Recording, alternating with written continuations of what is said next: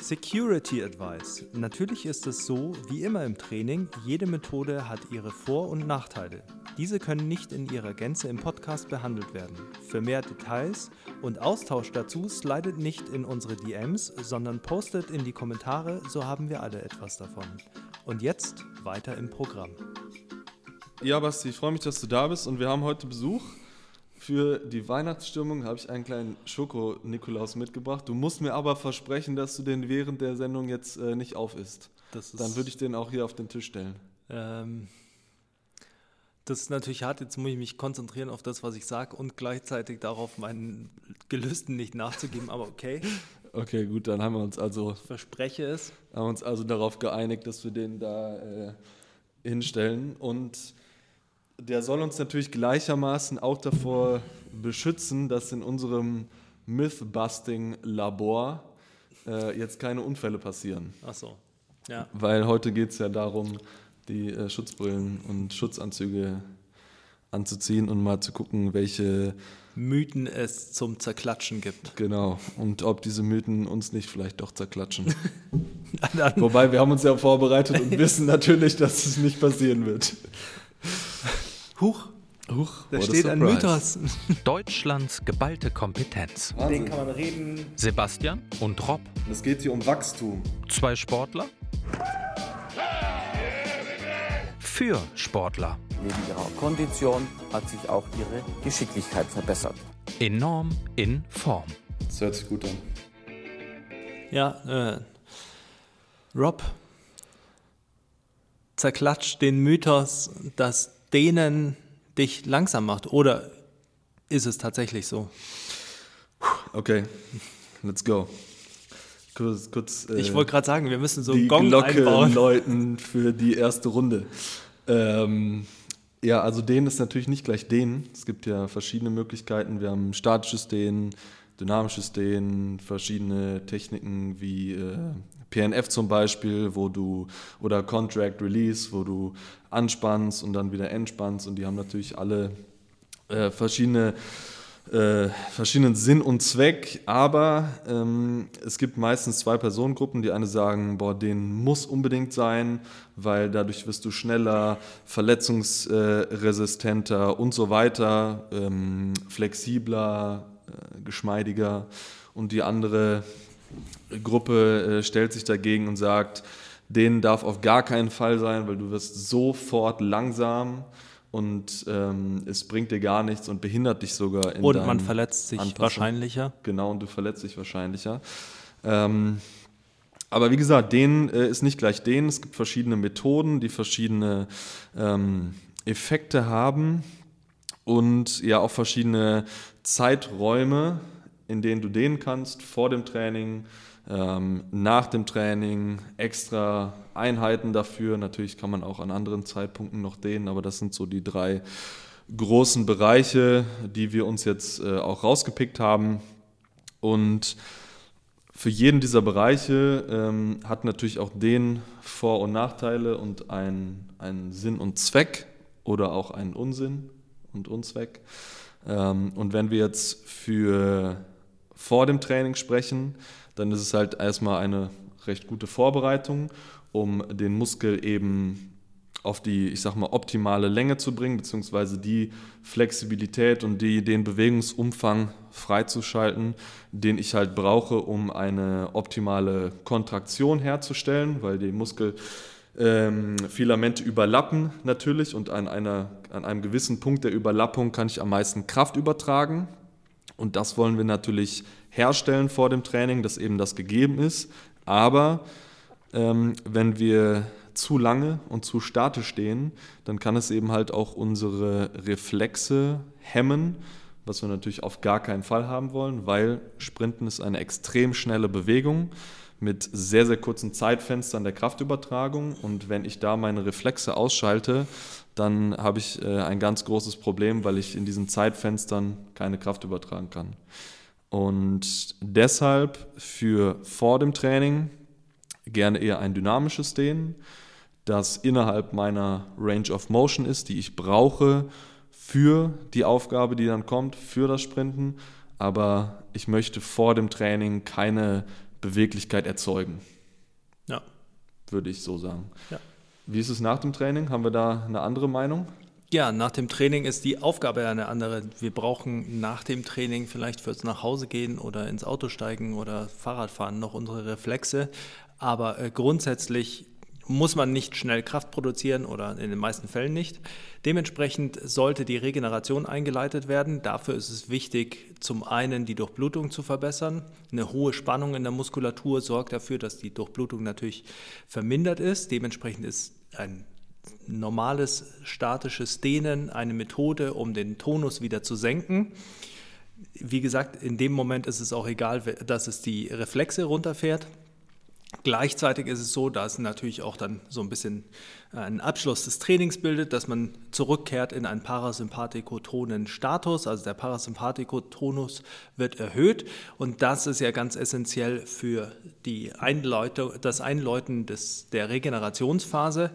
Natürlich ist es nicht die einzige Methode, um den Parasympathikus zu aktivieren und man sollte äh, auch andere Methoden wählen, aber denen kann der erste Schritt sein oder ein Schritt dazu sein.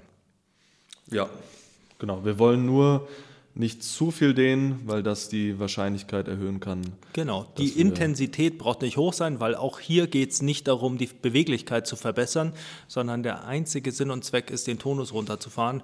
Das bedeutet, man kann ganz äh, relaxed dehnen. Nach dem Training ist auch äh, die Spannung eh hoch. Das bedeutet, mhm. wenn ich da jetzt dann voll reinballer, tue ich mir eh nichts Gutes.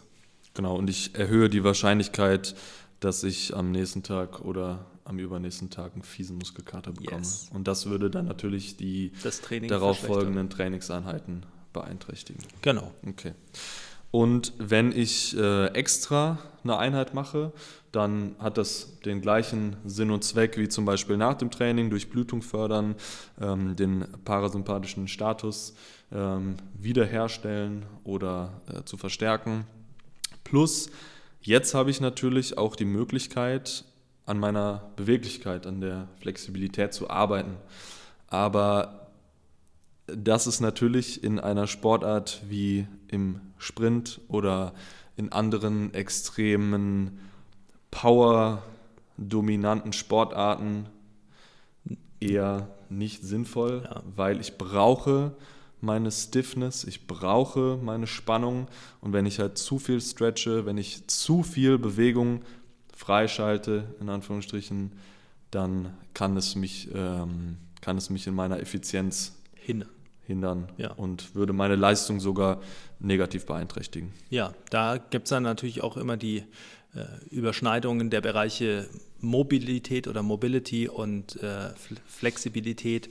Und äh, das ist natürlich äh, viel zu umfangreich, um das in einer Mythenfolge zu differenzieren. Aber ja, und damit würde ich sagen, haben wir den Mythos den mehr oder weniger gebastelt, beziehungsweise ähm, wir haben aufgezeigt, was die Vor- und Nachteile sind, die Anwendungsgebiete. Dass es nichts zu basteln gibt. Genau, und wie immer, dass es nichts zu basteln gibt, sondern dass es nur alles nur Werkzeuge sind, die zur richtigen Zeit und am richtigen Ort eingesetzt werden sollten und dann natürlich auch positive. Langweilig. ähm, ja, klasse. Ähm, dann lass uns doch direkt mal einsteigen in. Äh, mit einem richtigen Mythos. Mit einem richtigen Mythos. So, jetzt kurz die ganz neu laden. Ähm, und dann gehen wir doch mal bitte darauf ein, ob ich immer auf meinen Zehenspitzen beziehungsweise auf den 10 sprinten sollte, um meine maximale Geschwindigkeit freizuschalten? Also ich glaube, hier brauchen wir einen, eine kurze anatomische Definition vielleicht. Ähm, man hat ja die Zehen, die sind quasi wie die Finger vorne am Fuß und dann hat man die Ballen, die sind quasi bei den Grundgelenken, hinter den Grundgelenken und dann hast du den Fuß. Also äh, wenn man jetzt davon spricht, auf den Zehen zu laufen, äh, ist es schon mal nicht möglich. Wenn man damit meint, auf dem Vorfuß zu laufen, dann ist das tatsächlich möglich. Aber hier muss man auch wieder differenzieren, läuft man auf dem Vorfuß oder streckt man das Sprunggelenk, also das obere Sprunggelenk. Ähm, wenn man das obere Sprunggelenk streckt, also den Fuß nach unten streckt, um auf dem Vorfuß zu laufen, dann wäre das definitiv ein Mythos, den man nicht aufliegen sollte. Denn ähm, dadurch nimmt man sich alle Möglichkeiten, Vorspannung und Stiffness zu kreieren. Du kannst ja kurz mal darauf eingehen, wie man Vorspannung und Stiffness kreiert oder warum es überhaupt wichtig ist. Also es ist super wichtig, weil es die Kraftübertragung effizienter macht. Es ver beziehungsweise es gibt mir die Möglichkeit, in einem kurzen Zeitfenster extrem viel Kraft zu übertragen, was halt sehr, sehr sinnvoll ist beim Sprinten. Und diese Vorspannung generiere ich eben dadurch, indem ich meine, ja, indem ich meinen Fuß anziehe, also zum Schienbein hin wenn ihr das auch einfach mal so macht, dann werdet ihr merken, dass ihr auf eurer Wade bzw. Achillessehne mehr Spannung drauf habt. Und diese Vorspannung verhindert eben, dass ihr zum Beispiel beim Bodenkontakt alle Spannung verliert, die Ferse auf den Boden kracht und ihr eben dann wieder unter Mühe und Not in den nächsten Step bzw. Äh, wieder Kraft zu übertragen reinkommen müsst. Und mit dieser Vorspannung, wenn ihr dann auf den Boden aufkommt, dann habt ihr eben eine sehr, sehr gute Spannung, mit der ihr arbeiten könnt, mit der ihr gut und schnell Kraft übertragen könnt und in dem, das, ja, in dem keine Kraft verloren geht vor allem und das Zeitfenster, das ihr am Boden habt, der Bodenkontaktzeit eben super ausgenutzt wird. Und das schaffe ich halt nur, wenn ich die Zehen bzw. den Vorderfuß anziehe und mit dieser Spannung arbeite. Genau. Und im Prinzip ist eben die Laufgeschwindigkeit der Faktor, der dafür sorgt, dass man im Laufen tatsächlich auf dem Vorfuß läuft. Also man versucht nicht auf dem Vorfuß zu laufen, sondern man läuft so schnell, dass die Mechanik dazu führt, dass man eigentlich nur auf dem Vorfuß Kontakt hat. Und beim Beschleunigen ist es natürlich so, dass man sich nach vorne lehnt, also man verschiebt die Ebene quasi, in der der Körper in Relation zum Boden ist und dann hat man auch wieder nur Kontakt auf dem Vorfuß. Allerdings ist es auch hier so, dass natürlich der Fuß deshalb nicht nach unten gestreckt wird. Ja. Genau. Wenn wir uns schon bei Streckung befinden und äh, jetzt evaluiert haben, dass man das Sprunggelenk eigentlich jetzt nicht aktiv streckt, um auf dem Vorfuß zu laufen. Wie ist es dann mit Triple Extension, lieber Rob? Hm, Triple Extension, ja, das hört man ja sehr häufig und auch im, im Weightlifting zum Beispiel, Olympic Weightlifting wird es sehr oft angewendet.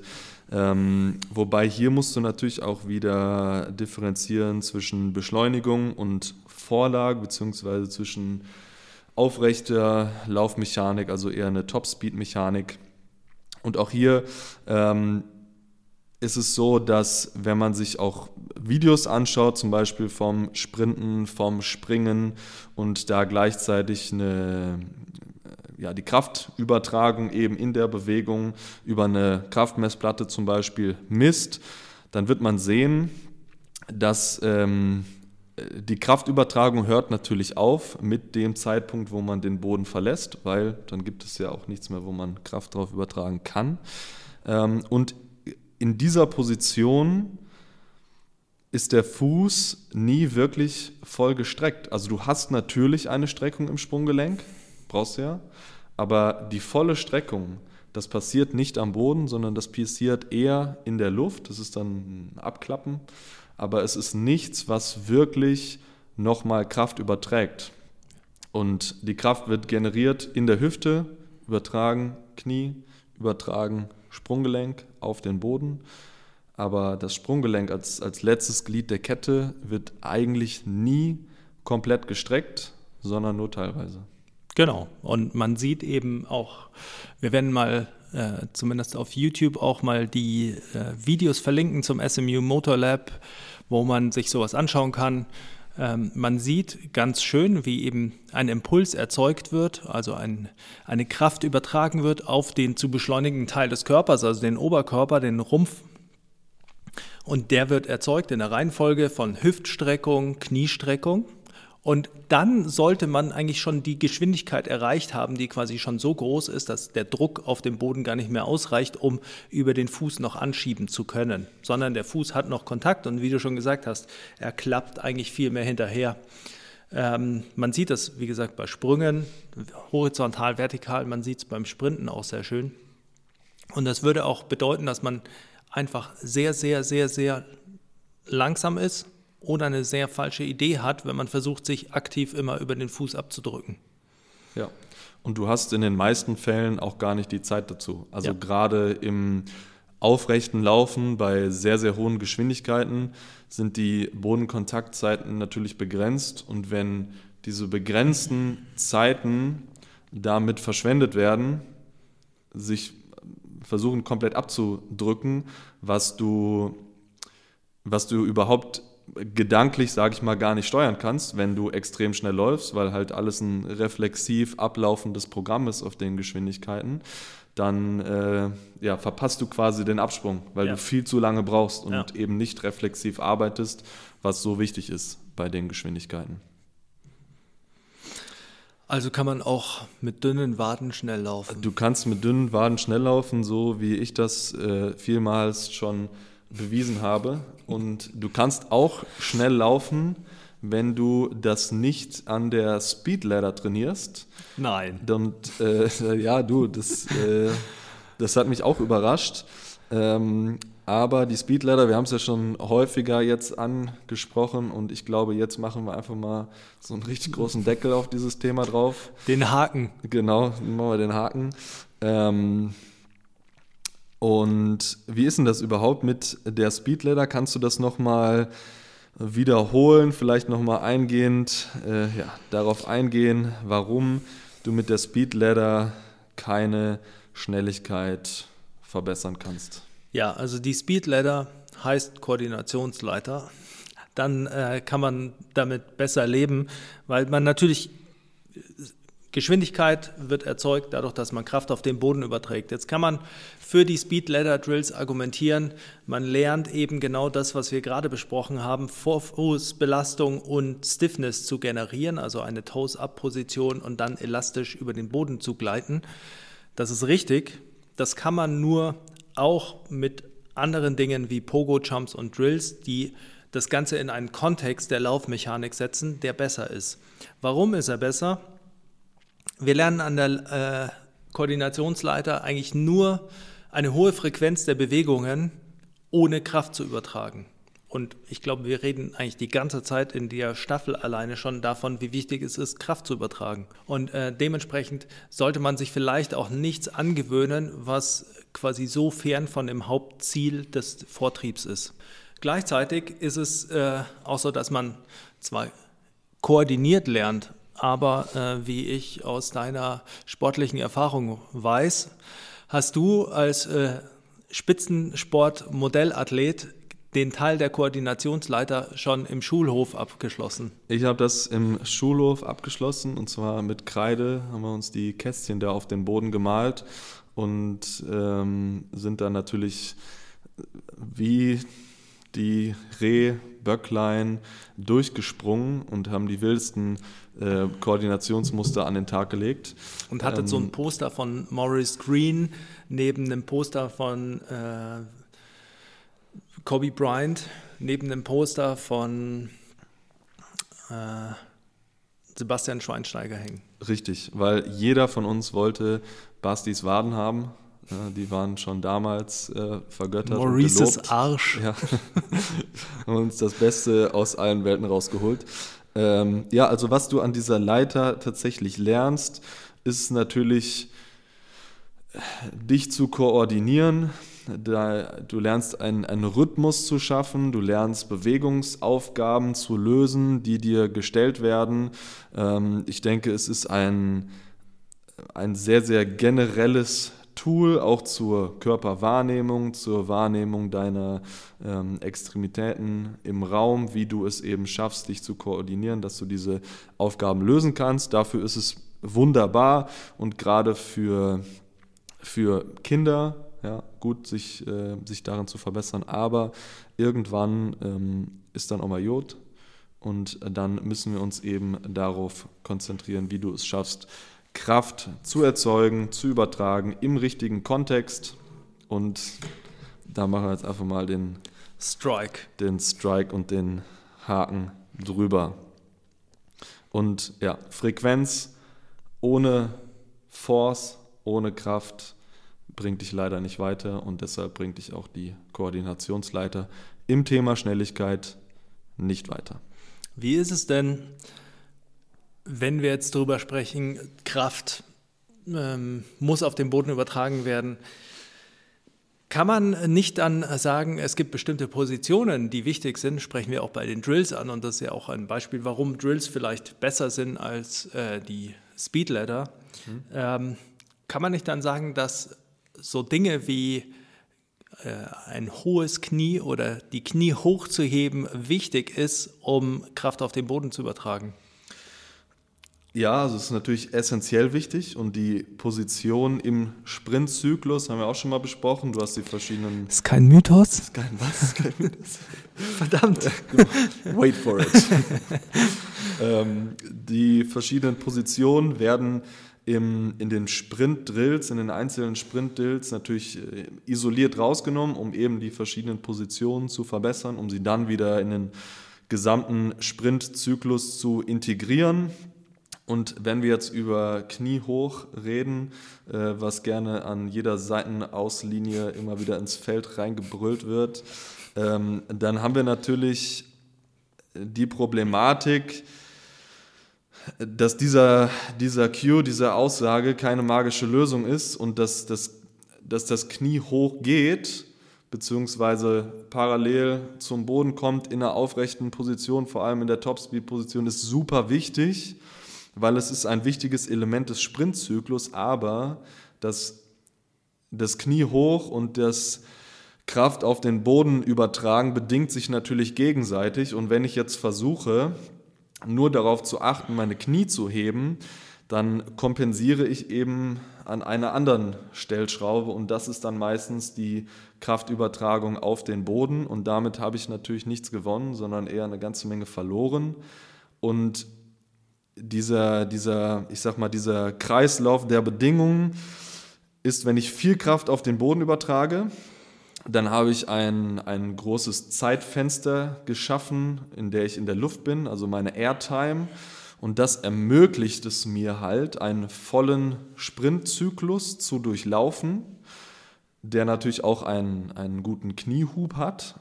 Und dieser Kniehub wiederum ermöglicht es mir, viel Kraft auf den Boden zu übertragen. Wenn ich jetzt aber mich nur auf das eine fokussiere und ein Element rausnehme, dann wird das andere darunter leiden. Du meinst also, wenn man als Coach daneben steht und nur immer schreit, Knie hoch, Knie hoch, Knie hoch, Knie hoch, dann führt das nur dazu, dass die Knie hochgerissen werden, ohne eigentlich das Zeitfenster dafür zu erarbeiten, indem man sich Kraft, äh, indem man Kraft auf den Boden überträgt. Und äh, somit auch quasi die Möglichkeit hat, das Knie hochzubringen. Genau. Das ist ja fast so ein bisschen wie eine Henne- und ein Ei-Diskussion, aber halt nur fast, weil du musst die Kraft übertragen, um den Kniehob zu generieren zu können. Und deshalb ist in diesem Szenario relativ klar, was zuerst kam und was dann darauf folgt. Das ist richtig. Es ist auch vielleicht wichtig, dass man äh, sieht, dass das hohe Knie natürlich immer in Relation zum Boden gesehen wird, da das so unser Referenzbereich ist. Ähm, aber dass die, ein mangelnder Kniehub in Relation zum Boden auch dadurch entstehen kann, dass man overstridet, also im Prinzip zu lange hinten rausschiebt mhm. und dadurch das Becken natürlich kippt. Das bedeutet, man verlagert die Ebene, in der die Hüfte beugen kann, in Relation zum Boden und somit kann man das Knie gar nicht mehr hochbekommen, weil das ja. nach hinten streckende Bein quasi ähm, das Becken blockiert und damit die Hüftbeugung blockiert. Auf der anderen Seite. Genau, auf der anderen Seite. Und ähm, dementsprechend ist es natürlich so, die, wenn du sagst, Kraft produzieren und Kraft auf den Boden übertragen, dann ist es natürlich immer so, dass der Rob damit meint, in der richtigen Technik und in der richtigen Mechanik des Gesamtkonzepts sprinten. Genau. Und nachdem wir jetzt das reine Kniehoch als Mythos schon gebastelt haben und eben alles immer im Kontext der Gesamtmechanik sehen, ist die Frage, ist Mechanik nicht einfach individuell, lieber Robinson? Und du bist einfach nur ein verstockter Typ, der immer alles gleich haben will. Ja, ist, äh, ich glaube, dafür bin ich äh, bekannt. Ja? Ähm, ja, danke. äh, ja, also Mechanik ist natürlich individuell. Man nennt ihn auch den Gewohnheits-Robinson. Gewohnt. It's all habit. It's all habit. Sorry, Ähm, also ja, Rent. Ja, Rand, also äh, Mechanik ist natürlich individuell, da hast du recht, lieber Puh. Sebastian. Aber, and, and now's the big, now there, there's the big but. Aber, ähm, aber so, so komplex das Bewegungsmuster ist und so viel sich die Dinge auch gegenseitig bedingen, wie wir gerade gesehen haben, ähm, so allgemeingültig ist es auch. Also es gibt in, in diesem Muster wie auch in vielen anderen Bewegungsmustern eine Allgemeingültigkeit und das sieht man vor allem daran, dass die absoluten High-Performer, ob wir jetzt Sprinten haben, ob wir Springen haben, Kniebeugen, was auch immer, die bewerten diese Bewegungsaufgabe auf eine ähnliche Art und Weise lösen. Und das ist eben das technische Leitbild, was wichtig ist, um möglichst effizient zu arbeiten. Aber natürlich hat jeder Mensch, jeder Athlet, Athletin auch eine eigene Historie, die sie mit an den Tisch bringt. Von Verletzungen, von wie wurde ich früher gecoacht, von was ist mein Verständnis, von wie sind meine Hebel, Fähigkeiten. Und so weiter, ähm, auch meine, meine Kraftfähigkeiten, bin ich überhaupt in der Lage, mein Körpergewicht oder das Gewicht meines Oberkörpers, mein Massenzentrum zu verschieben, habe ich genug Kraft dafür, um eben dieses äh, allgemeingültige Technikbild erfüllen zu können. Und ähm, dementsprechend ist Mechanik super wichtig und du wirst immer ein allgemeingültiges Technik-Leitbild haben und es macht super viel Sinn, Athleten, Athletinnen darauf zu schulen.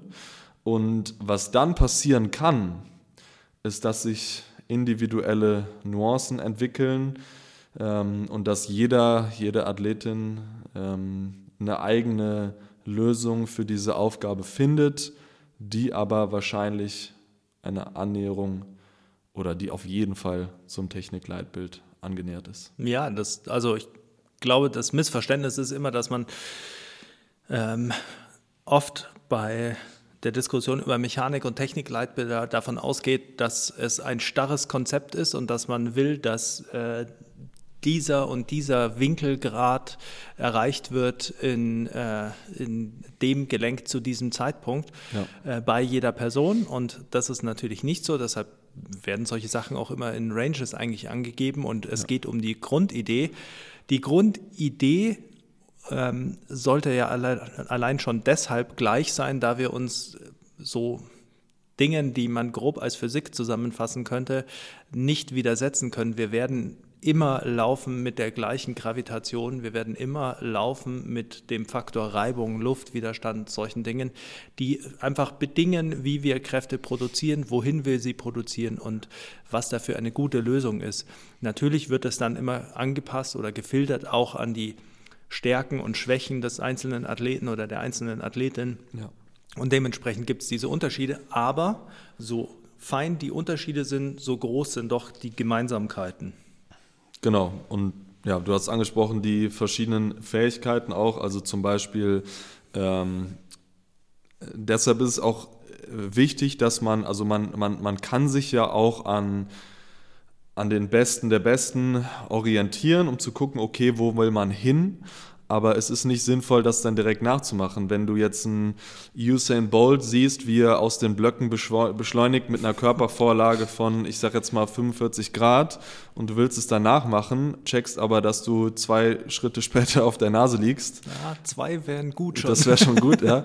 Aber dann, dann ist halt relativ klar, dass du nicht die Fähigkeiten hast, die Usain Bolt einmal entwickelt hat oder aber auch genetisch mitbekommen hat. Ähm, diese Vorlageposition, diesen steilen Winkel ähm, haben zu können, um zu beschleunigen. Und Also ich weiß nicht, ob ihr das auch gerade merkt, aber der Robinson versucht mir gerade sanft zu unterbreiten, dass ich äh, nicht mehr die Möglichkeit habe, schnell zu werden. ja, das wollte ich dir, also es war auch das, worauf ich hinaus wollte tatsächlich. Hast du mich wieder äh, enttarnt. Das bringt mich jetzt äh, in, also dem, der Tatsache näher, dass ich äh, mich gezwungen fühle, den Bären gleich zu essen, um meinen Frust, äh, Frust zu bewältigen. Ja, äh, vielleicht macht er auch schneller. Ja, Ja. Wer weiß. Ähm, ja, ich habe schon angesprochen, äh, Liegt es daran, dass ich zu alt bin? it's genetics. Ah, okay. It's all genetics. Ähm, ja, aber äh, Basti, wie du schon selbst gesagt hast, du kannst nicht mehr schneller werden. Zug ist abgefahren. Fuck. Und es ist egal, wie sehr du an deiner Mechanik arbeitest. Es ist egal, wie sehr du an deinen Kraftfähigkeiten arbeitest. Du wirst auf gar keinen Fall schneller werden. Ja, okay. Gut. Heartbreak Hotel. Oder Warte siehst mal. du das etwa anders? Warte mal. Hast du was? Hier, hier steht, dass es nicht so ist. Was? Ja. Vorher in unserer Vorbesprechung zu dieser Folge haben wir uns noch darauf geeinigt, dass, dass ich noch schneller werden kann. Nur eben nicht so schnell wie jemand, der genetisch so gut aufgestellt ist wie Usain Bolt. Aber ich kann vielleicht durch Optimierung meiner Mechanik, wie wir auch ja gerade schon versucht haben darzulegen, das Maximum meines Potenzials realisieren, wenn ich es dann auch noch schaffe, die Kraftfähigkeiten so zu entwickeln, dass sie das auch noch unterstützen. Oder? Ich wollte dich natürlich nur ein bisschen testen, Gut. ähm, um auch äh, ja, dich einfach mal ein bisschen zu testen. ähm, ja, aber das, äh, da hast du natürlich absolut recht. Ähm, du wirst vielleicht jetzt nicht mehr so schnell werden oder äh, nicht mehr das Potenzial abrufen können, was du mit jungen, knackigen 18 Jahren hattest. Aber du wirst mit Sicherheit schneller werden können, als du es jetzt bist. Ähm, deshalb ist das natürlich auch immer in Relation zu sehen und in, also einmal in, ja, in Relation zu, ich sag mal, vorherigen Jahren und natürlich auch ähm, bedingt durch das genetische Potenzial, was dir auferlegt wurde, aber du kannst durch Mechanik, das haben wir vorhin schon besprochen, und durch die Optimierung der Kraftfähigkeit natürlich schneller werden.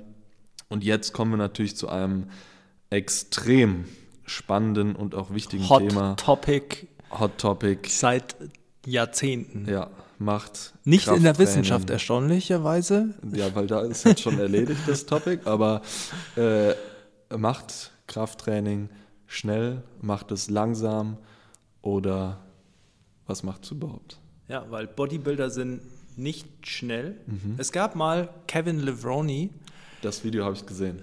der einen guten Sprint hingelegt hat. Ich weiß gar nicht mehr, gegen wen er gelaufen ist. Und, äh, Nee, aber das gibt es auf Ja. YouTube, das kann man sich ansehen, das Video. Ja. Und äh, aber sonst sind alle langsam. ja, Und ähm, dann gab es mal Mexiko Olympics, war es, glaube ich, gab es diesen Vergleich zwischen Gewichthebern, Kugelstoßern und Sprintern, wo die Gewichtheber, Kugelstoßer gut abgeschnitten haben auf den ersten zehn Metern. Ähm, das hat natürlich diese ganze Debatte angefeuert. Gleichzeitig gibt es natürlich keinen Sprinter, der äh, simultan quasi äh, Klasse, Weltklasse oder überhaupt ein äh, herausragender Gewichtheber ist oder ein äh, überragender Kraft-3-Kämpfer. Ähm, dementsprechend ist die Frage offen, wie Krafttraining sich auswirkt auf äh, die Schnelligkeit. Und willst du mir damit etwa sagen, dass wir diese Frage in der nächsten Folge aufgreifen werden? Ich glaube schon, denn wenn wir, also wir werden diesen Mythos basten, da bin ich mir ziemlich sicher. Aber wir werden ihn in einen größeren Kontext setzen müssen, denn es gibt viele Leute, die Krafttraining machen, um schneller zu werden und nicht schneller werden. Ja. Und das gleiche gilt für andere Dinge, das gleiche gilt für höher springen zum Beispiel. Und ähm, also ich möchte diese Geschichte jetzt natürlich auch nochmal auspacken. Äh, ich bin ja schon mal 11,8 auf 100 Meter gelaufen, ohne Training, also ohne Sprinttraining. Und ich glaube, dass das sehr stark daran gelegen hat, äh, wie gut ich mein Kreuzheben äh, trainiert habe. Aber die Frage ist, wäre ich noch schneller geworden, wenn ich nur noch stärker geworden wäre oder eben nicht? Und diese Frage und alles weitere werden wir in der nächsten Folge klären. Dann äh, bis zum nächsten Mal. Bis zum nächsten Mal. Ich hoffe, ihr hattet viel Spaß an dieser Folge. Ich hoffe, ihr konntet sehr viel mitnehmen. Bisschen Gänsehaut vielleicht auch. Richtig, bisschen Gänsehaut. als es zur Spannung zwischen dir und mir kam. und unserem äh, Schokobären, Genau. der äh, zum Glück noch da unversehrt steht. Ja. Und ähm, dann freuen wir uns auf die nächste Folge und äh, macht es gut.